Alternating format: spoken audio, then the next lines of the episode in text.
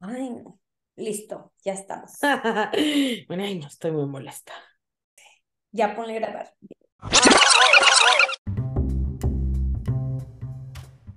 Hay cosas que se tienen que saber, hay cosas que se tienen que compartir. Las teorías de la conspiración. O historias de personajes legendarios. Asesinos en serie. O de arte. Chisme, telenovela. O todas las anteriores. Si esta es tu respuesta, estás en el lugar correcto. Nada que ver ese lugar donde sabemos dónde empezamos, pero nunca en qué vamos a terminar. En este espacio, una frase de una película famosa es el disparador para que podamos hacer lo que mejor hacemos, hablar sobre cualquier cosa. Esto es Nada que ver. Comenzamos.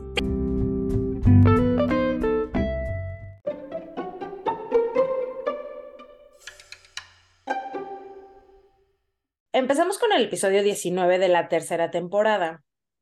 Eh, de los clásicos de toda la vida, que ya sabemos que yo no estoy segura si vi o no vi. no, yo sí la vi, soy muy consciente de que sí la vi. Yo es que, mm, no sé, no sé si la vi o no la vi, pero bueno, eh, la frase es, adiós pongo por testigo que jamás volveré a pasar hambre. O, pues en tu English, as God as my witness, I'll never be hungry again.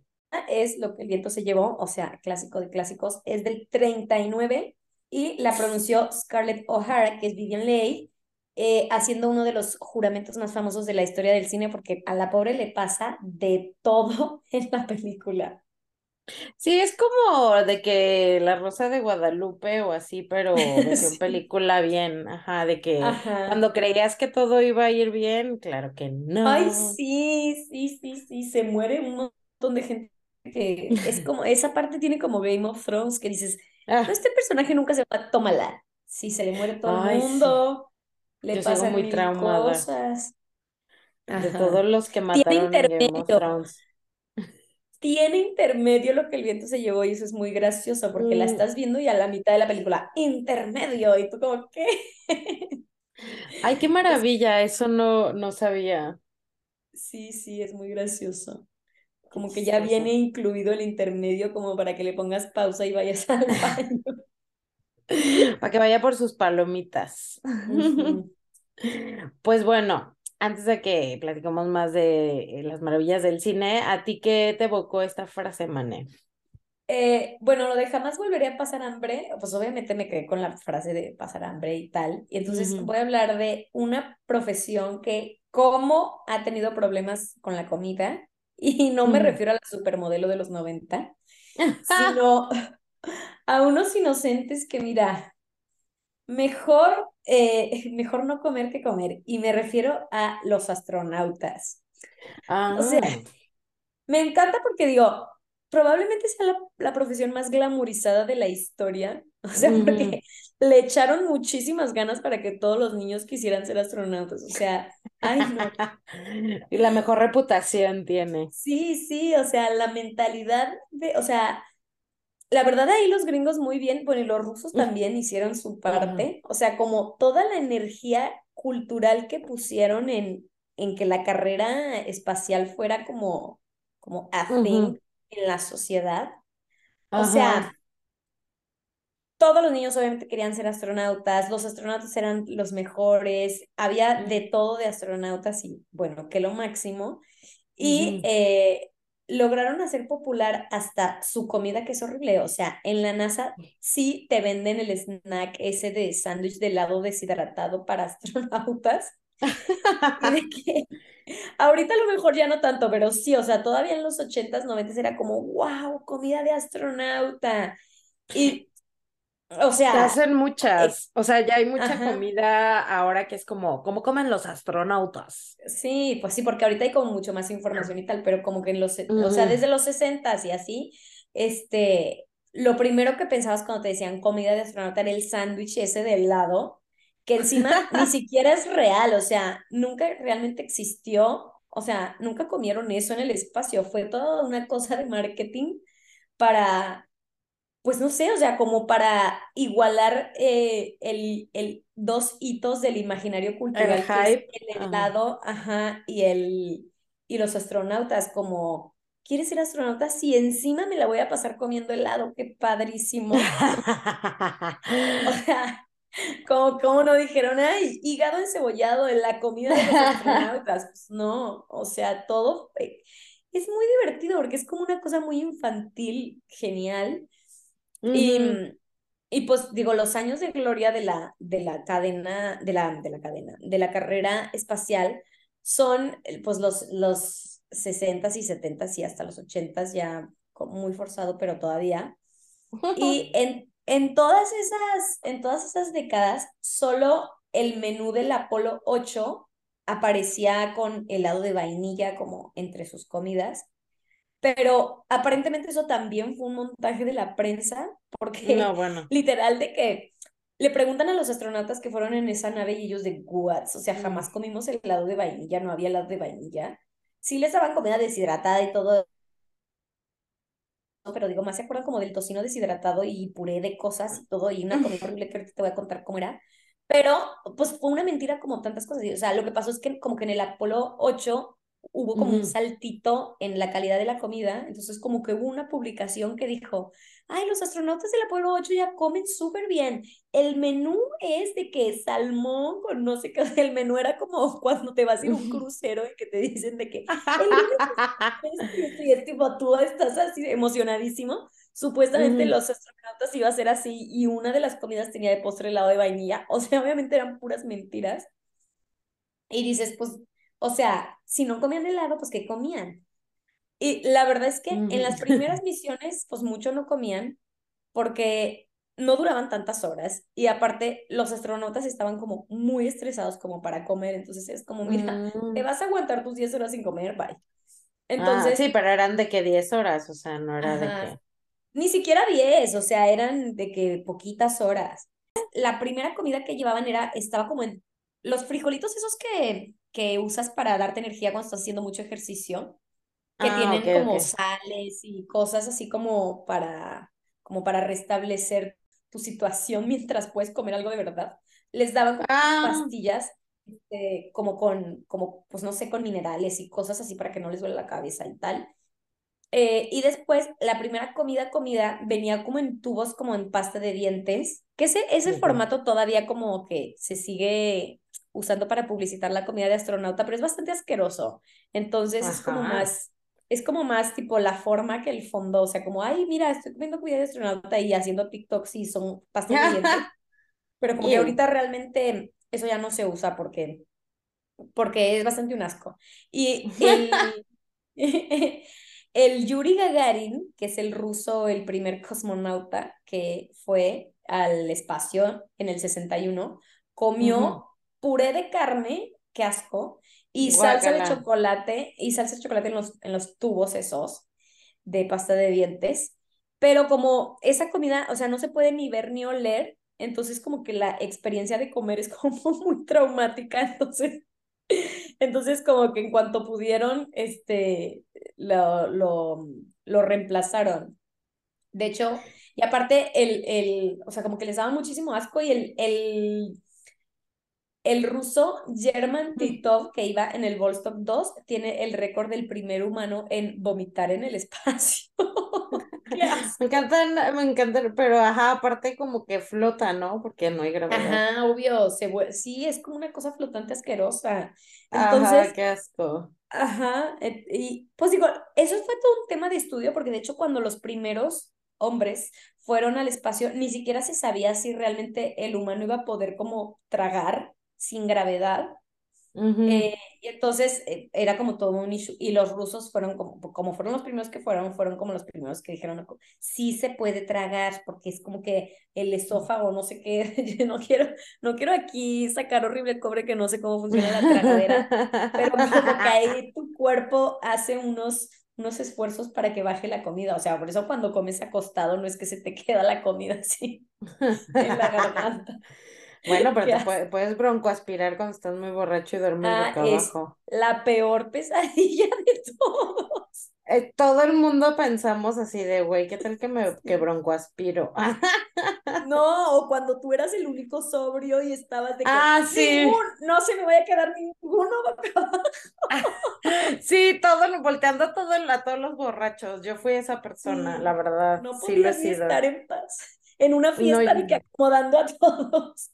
Sí, de por favor, boca abajo, muchachos, porque no quiero que se me ahoguen. Sí. Sí, sí, sí, sí, sí. Em, entonces, pues digo, la verdad es que el, se, o sea, como que se tienen que considerar un montón de cosas en la gravedad cero que uno da por sentado, o sea, como que no lo piensas. O sea, por ejemplo, las migajas son un problema súper grande porque puedes terminar como, empiezan a volar todas y, y puedes empezar, de, o sea, puedes descomponer la, la, digo, no digo que la nave, pero, o sea, claro, se van como, como, de que una migaja descompuso la nave, como una persona que desactivó el modo avión en el avión ya se cayó. no, o sea, no tengo pero digo, sí es un riesgo que como que la migaja entre alguna cosa y tal, y más en esa época. Entonces, ese peligro se volvió real cuando literal un astronauta se le ocurrió eh, pasar de contrabando un sándwich. Ay, qué delicioso. sí, en el 65 los tripulantes del Gemini 3, que son antes de los Apolo, eh, esas misiones del Gemini, justo los estaban mandando a probar varias cosas de que ya pensando en ir a la luna, los gringos muy visionarios. Em, y entre otras cosas tenían como que probar qué onda la comida, porque ya en esas misiones como que les daban comida deshidratada y le tenían que conectar una manguera y hidratarla y ahí ya se la podían comer. Entonces, pues ya de que habían probado el mecanismo en la Tierra y de que pues obviamente la comida malísima, pues imagínate. Y em, entonces, pues yo creo que ellos ya estaban hartos de, de estar comiendo esa comida en las pruebas. Entonces, aparte fue la primera misión en la que viajaron dos astronautas. Entonces, uno dijo, miren, yo no pienso volver a, a, pasar hambre con estas cosas horribles que me van a hacer comer. Entonces, literal. mi sándwich. Sí, se escondió un sándwich de que como yo en ómnibus en México. Así Cuando me iba en mi camioncito. Sí, y, más ahora que ya no te dan el lonchibón, pero bueno. ¿Ya no te lo dan? Ya no te dan el lonchibón. Ya sé, desde la pandemia ya no te lo dan. Ah, eh, por, por ahorrar o por. Pues ah, digo, en la pandemia. Pues digo, no sé, en la pandemia te dejaron de dar comida en general porque no te vayas a contagiar. Y ya después dijeron, oye, es como ahorramos sin darle su sándwich. Y entonces, pues ya no, te dan nada muy triste. Pues digo, en el avión también están a punto de no darte comida, pues obviamente en los camiones. Ni, papaguates, oye, qué manchados. sí. Entonces, este, pues se escondió un sándwich de que en el traje. o sea, como, como quien entra al antro de que con la pachita escondida. Así. sí. Entonces, de que ya pues total la mitad del viaje saca su sándwich todo aplastado de que traigo un sándwich. Entonces, mal le dio una mordida y ya de que miles de migajas así revoloteando por toda la cabina. Pues obviamente los de la torre de control escuchando todo porque encima ellos estaban de, oye, ¿cómo huele? Oye, sí huele, no sé qué, porque una de las cosas de las pruebas que hacían era que si la comida cambia de sabor o de, o, de, mm. Así porque no la puedes oler igual, no sé qué rollo con eso. Entonces ellos de que, oye, ¿cómo huele y sabe? Y no sé qué, y los de la, o sea, los de Houston de la torre de control, de qué están haciendo, oigan. entonces, pues ya. We do have a problem. Sí, sí, entonces de que tenemos, o sea, guarden ya ese sándwich, o sea, de que los hicieron guardarlo, porque, o sea, pues digo, en realidad no pasó nada, pero es como cuando tú te pones a comer un sándwich arriba de tu compu, te da un poco de resquemor, pues imagínate adentro de la nave que está llena de botones y cosas, que entonces, pues obviamente cuando lo haces arriba de tu compu, este, lo haces con un poco de miedo, imagínate que de eso depende tu vida y un presupuesto de millones de dólares y el sueño de la nación. O sea, entonces, pues obviamente. que mi mamá me mandó un sándwich. que mi mamá me hizo el sándwich con mucho cariño. Antes no sacó la torta de tamal, hubiera sido un mexicano y con la guajolota y de que todo entrando en los ventiladores, todas las migajas. sí, literal. Entonces, Tortita de huevo, para ver si Pues sí, pues mira, burócratas de todos hay, o sea, si hay la que tiene la torta en el cajón, este, ¿por qué no se iba a llevar su sándwich en el traje de astronauta? se manchó, sí se manchó. Entonces, pues obviamente escándalo y de que la regañiza y los de la NASA indignadísimos. y dijeron de que pues ya no queremos que sigan colando sándwiches, nos vamos a poner mucho más estrictos. Entonces ya pues ya los empezaron a revisar más antes de subir. Pero pues digo, como igual, todo bien, este John Young, que así se llamaba, este, siguió siendo astronauta y fue astronauta durante 42 años, que es el tiempo más largo que tiene un astronauta gringo. Seguramente hay algún ruso que tiene 90 años siendo astronauta. Y se ve pues como de que Jennifer Aniston. Sí, sí. Pero, pero este, este astronauta sí tiene varios récords. Por ejemplo, el del más tiempo siendo astronauta es uno, también fue el primero en volar seis veces al espacio. Y pues es, eh, tiene el récord de ser el único en contrabandear comida de la Tierra al espacio.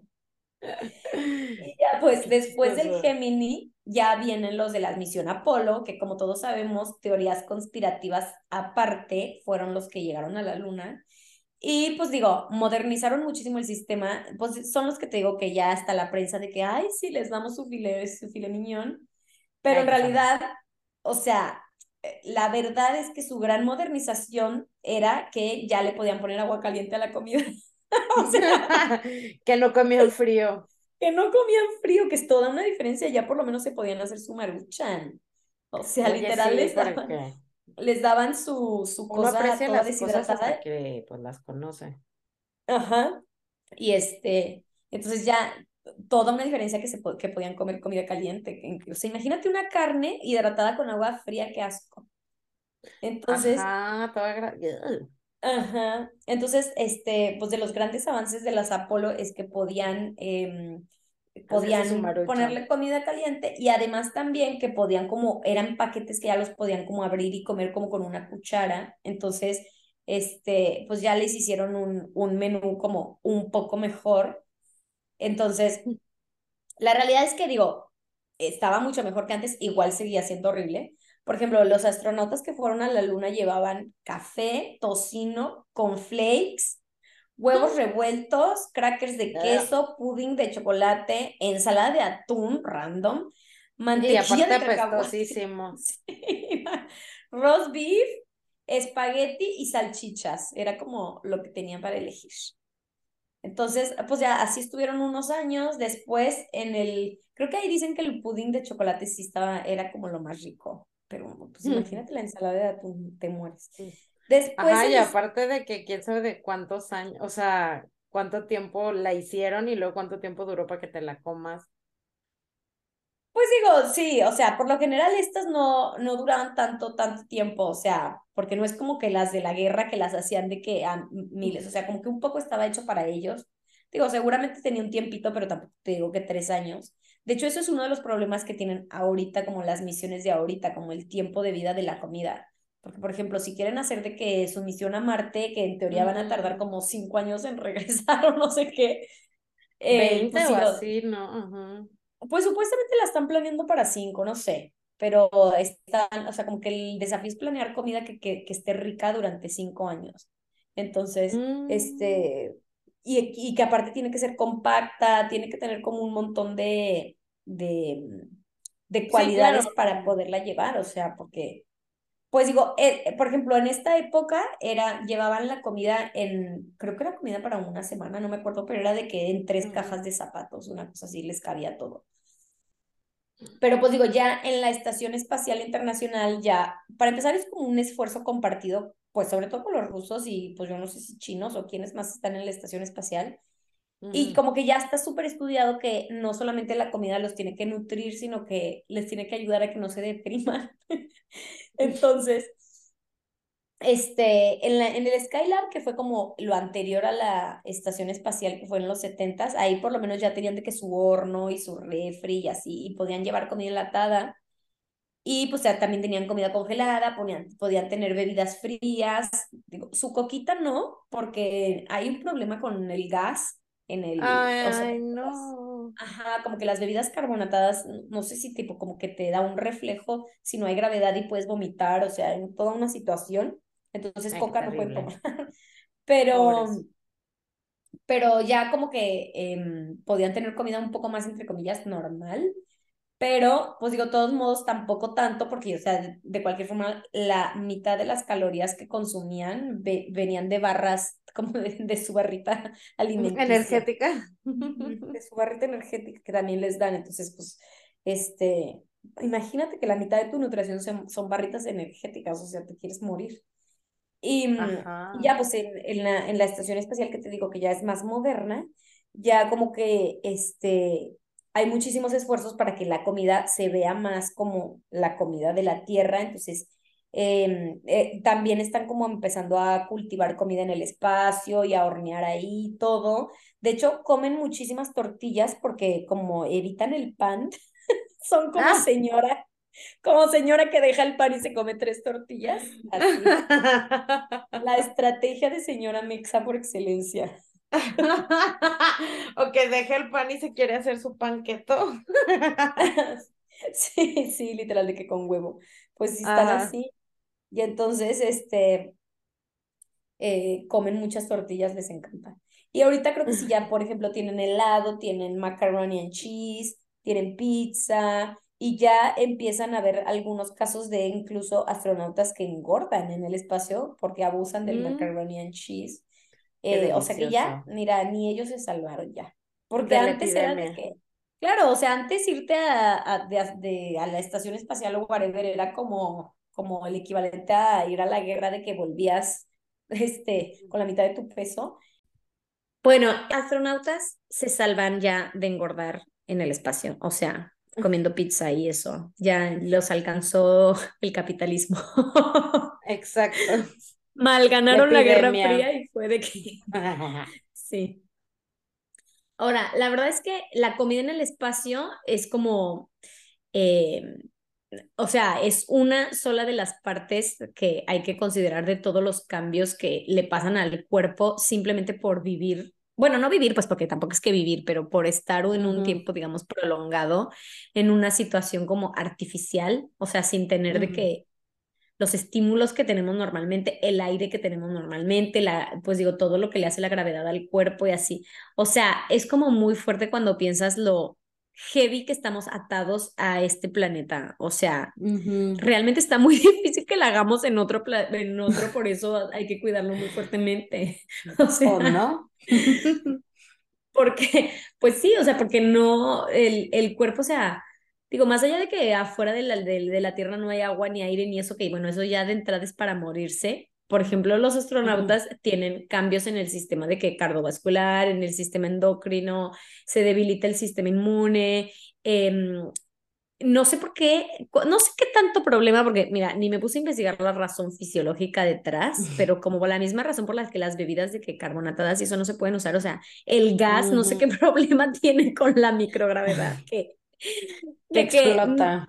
No, o sea, no se pueden liberar gases. Entonces, básicamente no te puedes echar un pun en el espacio.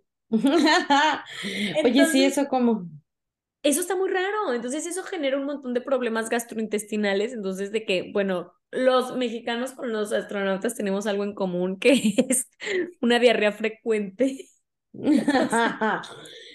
Ajá, entonces, ¿cómo le hacen o cómo? Es muy, es muy normal que tengan diarrea, pues digo, tienen diarrea y después ya como que el cuerpo un poco se acostumbra y ya como que vas sintiéndote un poco mejor, pero, o sea, como que la comida, la, o sea, tienen que tener todo eso en cuenta, cuánto gas hace, cuánto gas no hace, eh, que si tiene fibra, si no tiene fibra, o sea, como que no solamente es que sepa rico y eso, entonces son muchísimos factores.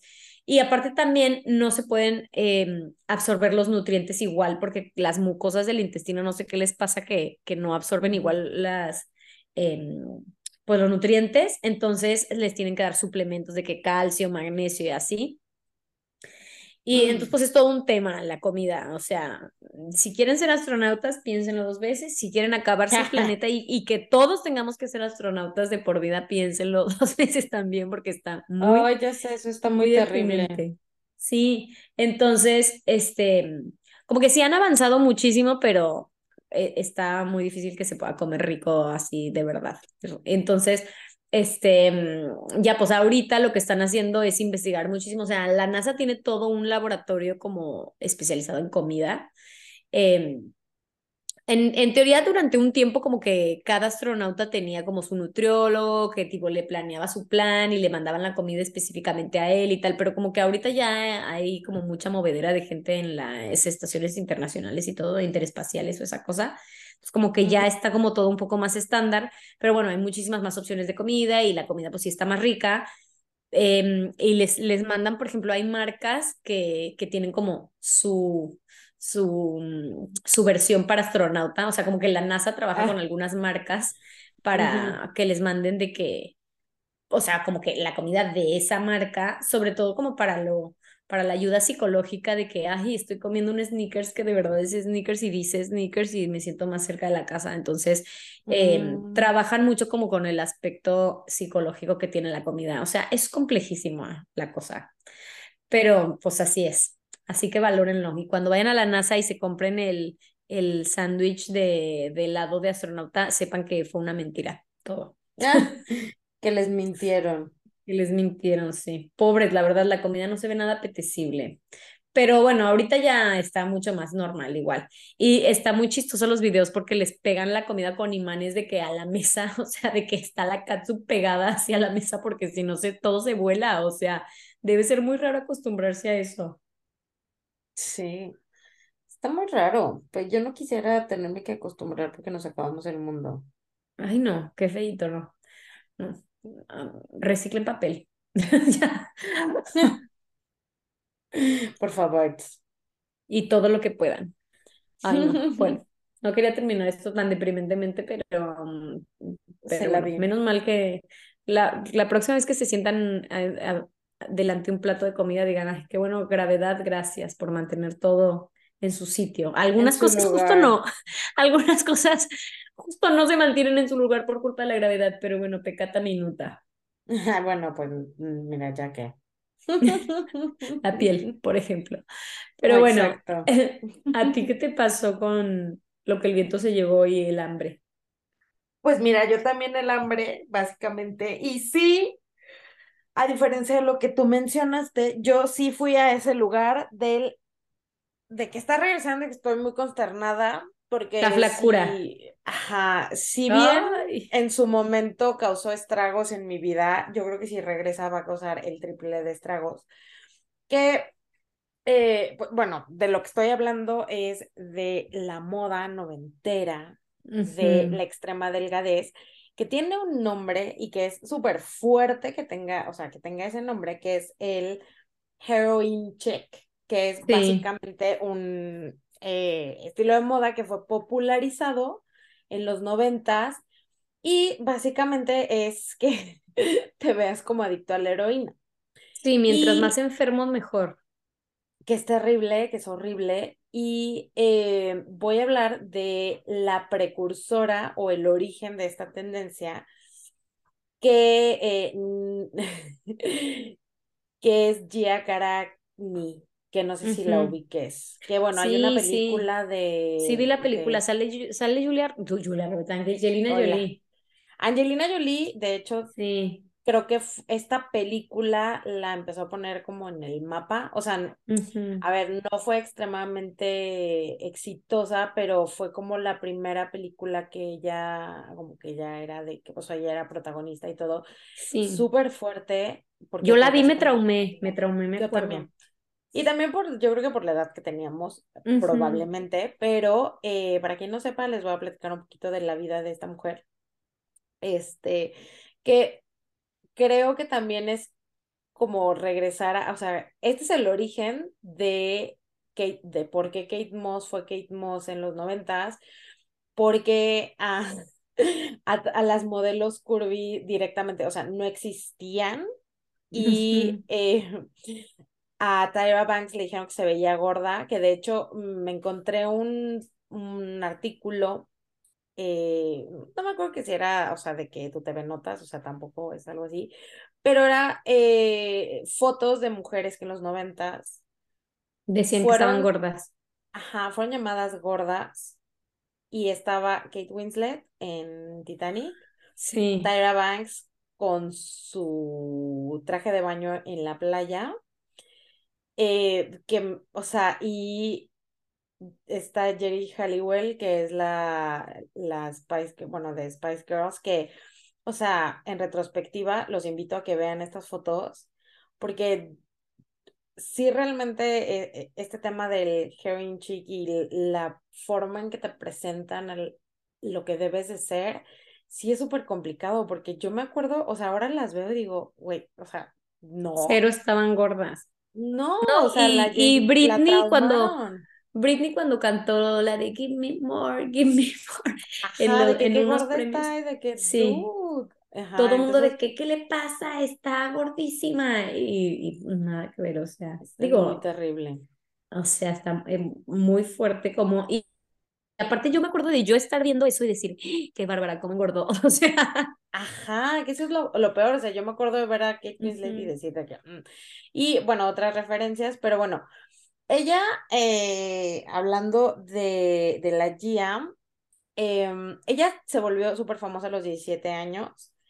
La descubrió Wilhelmina Cooper, que es la, pues, la fundadora y dueña de Wilhelmina Models, que si ustedes fueron fans de America's Next Top Model como Manny y yo, eh, era parte de uno de los premios en algunas temporadas, ¿no? Que se, se iban con Wilhelmina Models y nota al pie, ella fue una modelo que era parte de Ford Models y decidió así de, bueno, me voy a robar a todos y ella fundó su propia agencia y es súper famosa y es como súper top y tal.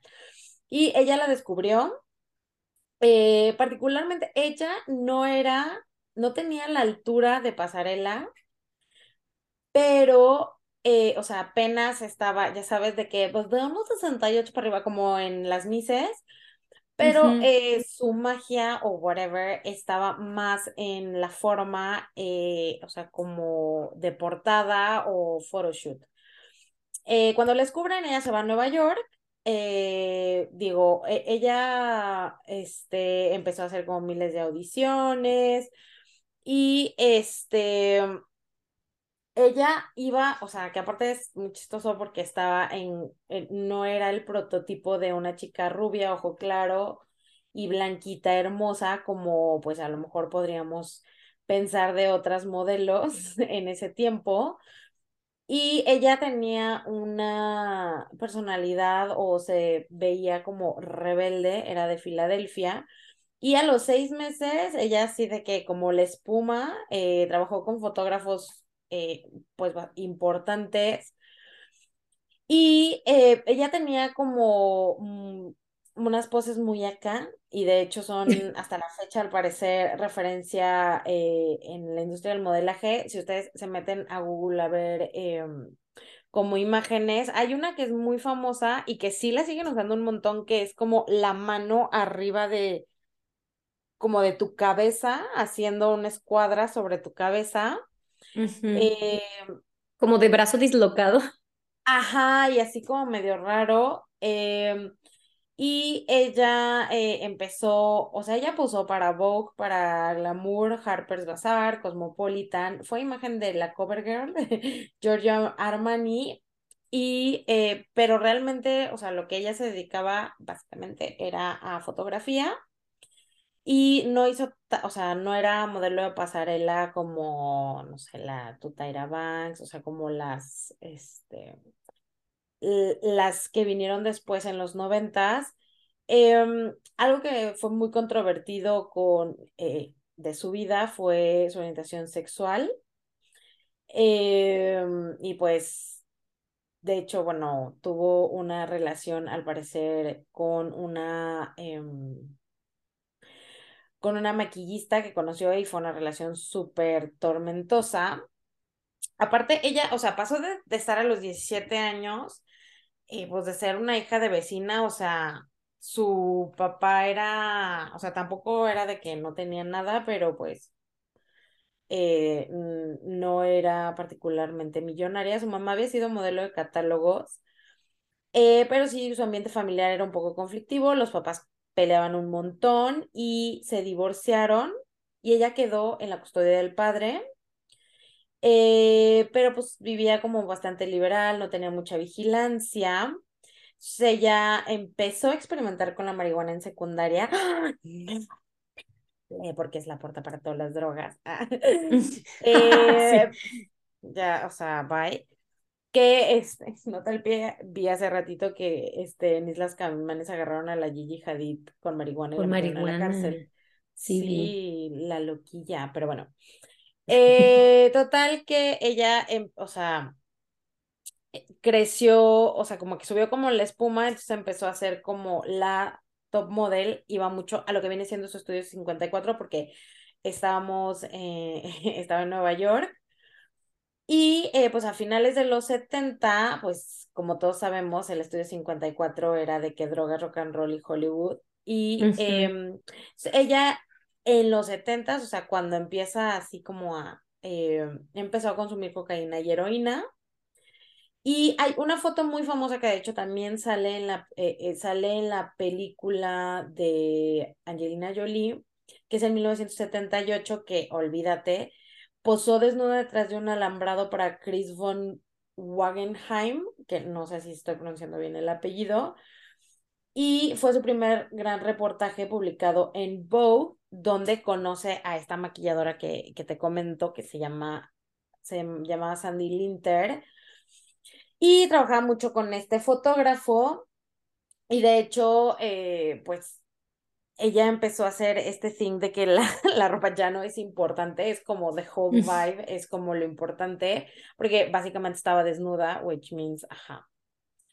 Eh, entonces ella en los 70s rockeó durísimo, rockeó demasiado, porque en el 80 la Wilhelmina Cooper, que era la de Wilhelmina Models, muere a causa de cáncer de pulmón, que también ella era como una imagen materna para, para esta mujer. Y eh, ahí fue cuando ella empezó, pues, como lo que viene siendo tu caída de libre de bajada. Eh, que, o sea, empieza a tener, o sea, ya es cuando empiezan las drogas, a, porque a mí eso también me parece terrible, que es como mientras no interfiera en el whole vibe y todo lo, o sea, lo que le pueden sacar a la persona, no hay ningún problema, pero cuando se empieza a volver un problema, es como, ahí esta drogadicta maldita. De hecho, en una sesión con, con un fotógrafo en, en el Caribe, un fotógrafo que se llamaba Scavulo, eh, de hecho, él hizo un libro. Dice que pues la, ella, pues ya cuando no encontraba sus drogas y empezaba a llorar, y él así como de, mira, no llores, este, ahorita las encontramos. y que le daban muchos ataques eh, emocionales y pues no llegaba a tiempo a las sesiones, pues se desaparecía porque pues, ajá, se quedaba ya dormida en las sesiones o directamente pues ya no iba a trabajar. En noviembre eh, estaba haciendo una sesión para Vogue. Eh, ya, o sea, ya era sostenible y es una de las últimas, si no la última, eh, que ya, o sea, los brazos ya los tenía de que terribles, entonces los maquilladores así de, o sea, de que poniéndole casi, casi de, de cómo te ayudo. De resane, ajá, ya sabes, de uh -huh. que eh, entonces, ahí ella después de que está, que muere Wilhelmina, está Eileen Ford, que era la de Ford Models, eh, pasa a representarla, pero la, es así, le dijo de que, ay, no, tú ya estás, o sea, de que bye.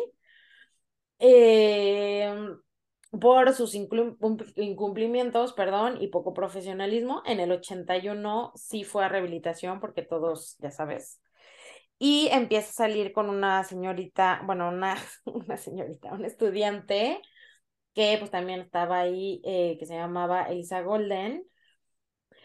Y eh, pues obviamente ella también tenía como problemas de drogas, entonces pues no estaba tan chido porque era como, acaba de salir de rehab, pero ya le gustan las drogas, de que, ay, ¿qué podemos hacer? Ser novias, y pues ajá.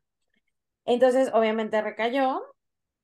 Y eh, también su amigo, este que, este, el Chris von Wangen, este, con el que hizo la, el, el photoshoot en el enrejado, se murió en un accidente automovilístico. Y, eh, o sea, ya cuando se entera, pues también, o sea, fue una sucesión de pérdidas que pues no le ayudaron. Eh, y pues dicen, dice la leyenda que, o sea, en cuanto se enteró, se metió al baño de que inyectarse heroína hasta pues morir. Bueno, o sea, no morir, no, no murió así.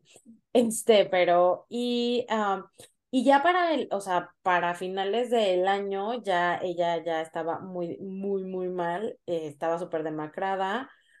Y eh, de todos modos decidió regresar al mundo de la moda y le llamó a otra representante eh, que estaba, bueno, la, la, responsable de Elite, que es otra agencia de modelos, que es Monique Pillar.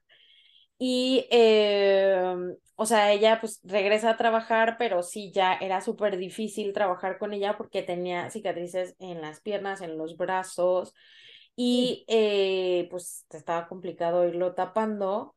Y eh, ella en ese momento forma parte de un documental eh, donde se habla de las drogas en el mundo del modelaje que hizo la cadena ABC. Y ahí sí se nota que pues, este, que ya se le estaba como medio pegando el cable.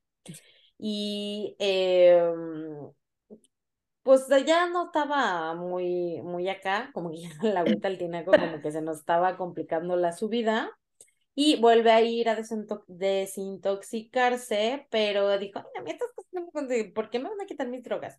Entonces, em, pues ya, o sea, digo, ya ella sí empezó a un espiral, o sea, ella inventó este descenso estrepitoso antes de que lo hiciera Britney Spears y la vuelven a despedir em, y le hacen, o sea, va con, con el escabulo, el que la abrazó y le dijo, ya, ahorita encontramos tus drogas. Él eh, le dice, bueno, te voy a regalar una portada en Cosmopolitan en el 82 y esa fue, sí, la última que hizo. Y ella está mm. sentada con los brazos por detrás, porque fue así de mi hermana, esconde los bracitos, porque ya, está, ya están muy podridos. Eh, ya está muy feo, no hay manera de que te los tapen, entonces escóndelo. Y eh, pues ya en Estados Unidos ya directamente la contrataba, entonces este, la eligieron en Alemania de, ah, vente güera, o sea, no era güera, pero vente acá, te, te contratamos, pero este, le dieron 10 mil marcos, que mira, desconozco cuántos sean en este momento, eh, y ese sí fue su último trabajo. En Sudáfrica la detuvieron por posesión de drogas y ya fue así como eh, o sea, ya, ya no había manera de salvar esa, esa carrera y la volvieron a meter otra vez a, a rehabilitación y em, empezó, o sea, como que regresó después de rehabilitación a tomar clases de cine, fotografía y ella estaba como de que, bueno, voy a volver a empezar. Pero a los tres meses, este, le robó dinero a su mamá se fue con Elisa mm. Golden a Atlantic City, regresó a la heroína, se prostituyó y fue violada.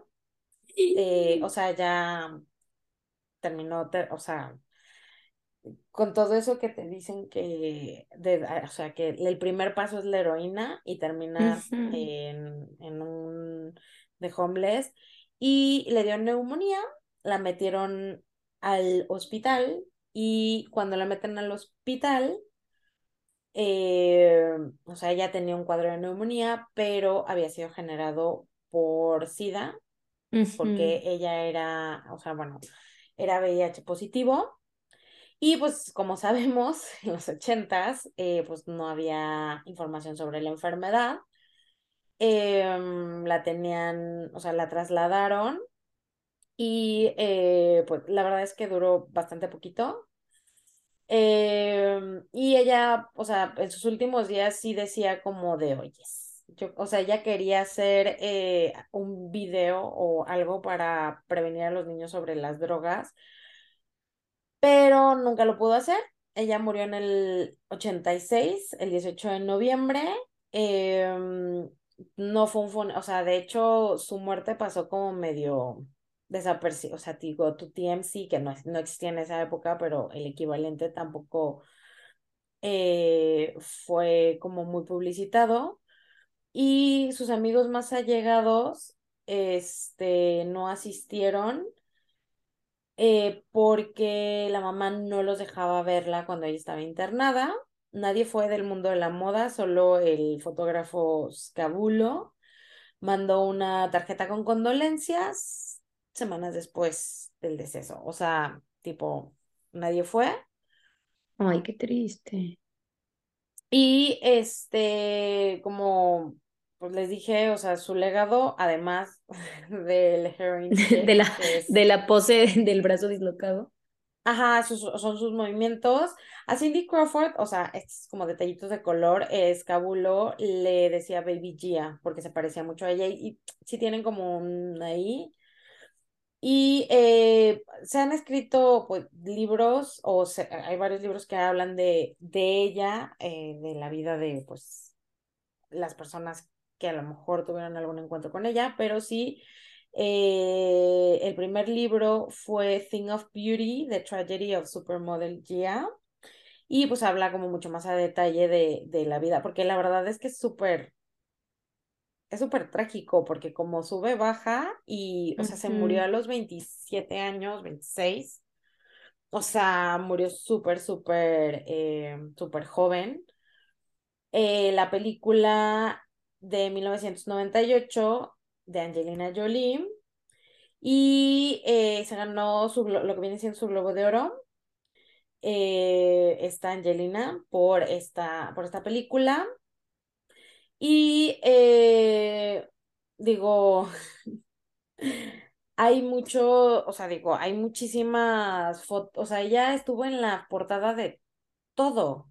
Y si ves las, o sea, Vogue, este, y la verdad es que era puro high fashion, lo que viene siendo. Y pues sí, la verdad es que si la ves ahorita, era súper fan del David Bowie, entonces también traía el pelillo ahí, hubo, o sea, como cortito, ondita como él.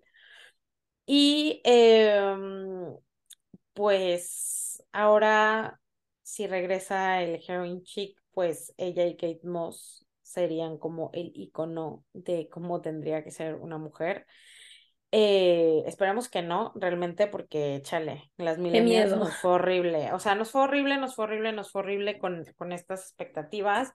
Y pues no estaría chido que los centennials o niños arcoíris o como se llamen ahora, eh, pues les toque lo mismo, ¿no? Está muy terrible. No, yo espero que no, o sea, digo, pues ya probablemente las pasarelas. Sí, no, sí. ya está el, tu pantalón a la cadera y, o sea. Terrible terrible.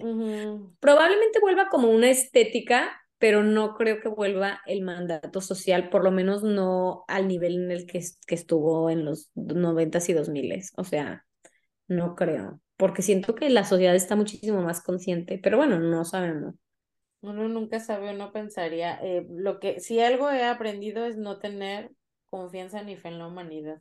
No hay manera, ¿no? Con esto cerramos. Ajá, con esto cerramos, gracias. Pero sí, un poco sí. Era guapísima, la verdad, o sea, pero Ay, pobrecita, qué triste. Y pues digo, pues comparado con esta historia, pues a la Kate Moss le fue de que se fue de rositas, ¿no? Ella muy, sea... Pues sí pero este, ella nada más se cayó por las escaleras cuando estaba de novia de Johnny Depp, pero bueno. y pues esa fue la trágica historia, este, y pues la verdad es que pues, también es como, es súper icónico de todos los 80, o sea, es como todo, la heroína, porque, o sea, en los 80 la heroína fue así como este, o sea, el VIH que nadie la, sabía. O sea, todo la droga para morirse y la enfermedad para morirse.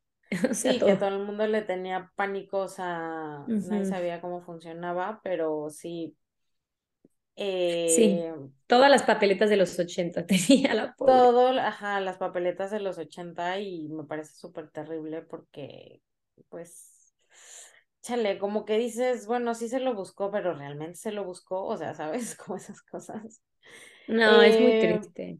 Es muy triste, la verdad, y también la presión y toda la gente que se les acerca y como que culpa. Sí, o sea, si ahorita, si ahorita está súper difícil, el mundo de, la, de las modelos es muy cerrado y muy complicado y tiene muchísimos vicios y mucha oscuridad. Ahorita imagínate en los 80, o sea.